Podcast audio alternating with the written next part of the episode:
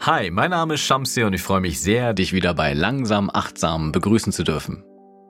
Womöglich geht es dir ähnlich wie mir. Ich bin häufig in Gedanken, was ich noch alles zu erledigen habe und bis wann und in welcher Reihenfolge ich es angehen möchte.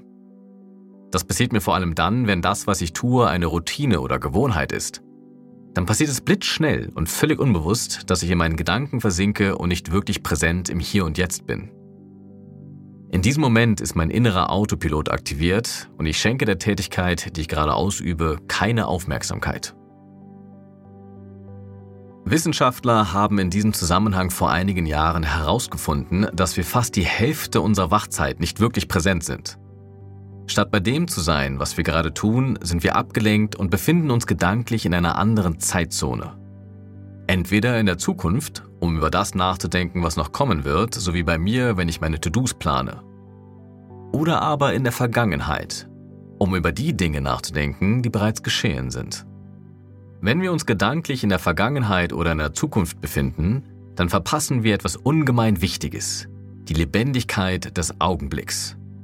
Anstatt diese Lebendigkeit intensiv im Hier und Jetzt zu erleben, sind wir in unseren Gedanken gefangen und haben nur einen losen Draht zu den Empfindungen unseres Körpers und zu den Eindrücken unserer Umwelt.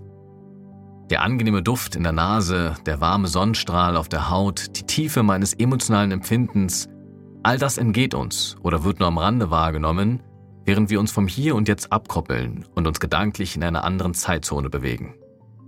Neben dem Plan meiner Aufgaben bereitet es mir auch große Freude, Dinge nicht nur zu wissen, sondern sie auch zu durchdenken und zu verstehen. Daher denke ich gerne und viel, manchmal auch zu viel. Problematisch wird es immer dann, wenn das Denken als Werkzeug zum Verstehen der Welt sich verselbstständigt und ich aus dem Denken nicht mehr herauskomme und es womöglich nicht mal merke. So war das bei mir, bevor ich mit der Achtsamkeitspraxis begonnen habe.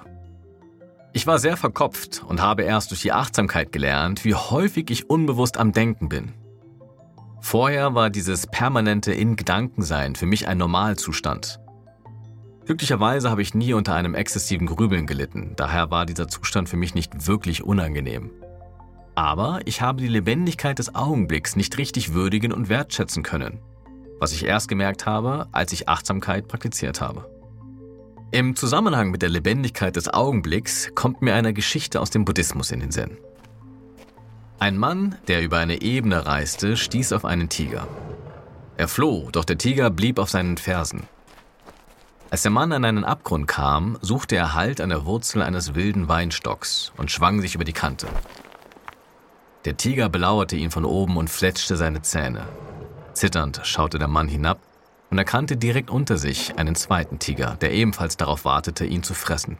Nur die Wurzel hielt den Mann noch. Doch zwei Mäuse, eine weiße und eine schwarze, machten sich bereits daran, nach und nach die Wurzel des Weinstocks durchzubeißen. Da sah der Mann eine saftige Erdbeere neben sich. Während er sich mit der einen Hand an der Wurzel festhielt, pflückte er mit der anderen die Erdbeere und biss hinein. Wie süß sie schmeckte. Diese Geschichte ist voller Symbolik und Tiefgang.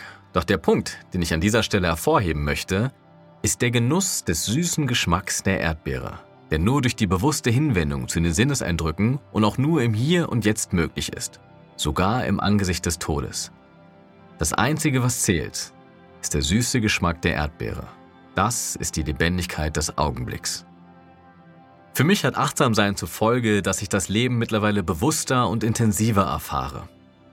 Es ist ein Schlüssel, um aus dem Kopf heraus in das konkrete Erleben des Augenblicks zu gelangen. Das Denken macht mir zwar weiterhin großen Spaß, aber es verselbstständigt sich immer seltener und es wird zu dem zurechtgestutzt, was es meiner Meinung nach auch sein sollte. Ein Werkzeug zum Verstehen der Welt und kein hermetisch abgeschlossener Raum, um mich von ihr abzuschirmen. Zum Abschluss dieser Episode lade ich dich dazu ein, für dich selbst mal zu reflektieren, wie viel Zeit du am Tag in deinen Gedanken bist, anstatt im Hier und Jetzt zu sein und wie sich dieser Unterschied im Erleben für dich anfühlt. Dann lass das Denken sein, spüre mit jedem Atemzug die Lebendigkeit des Augenblicks und genieße die süße Erdbeere.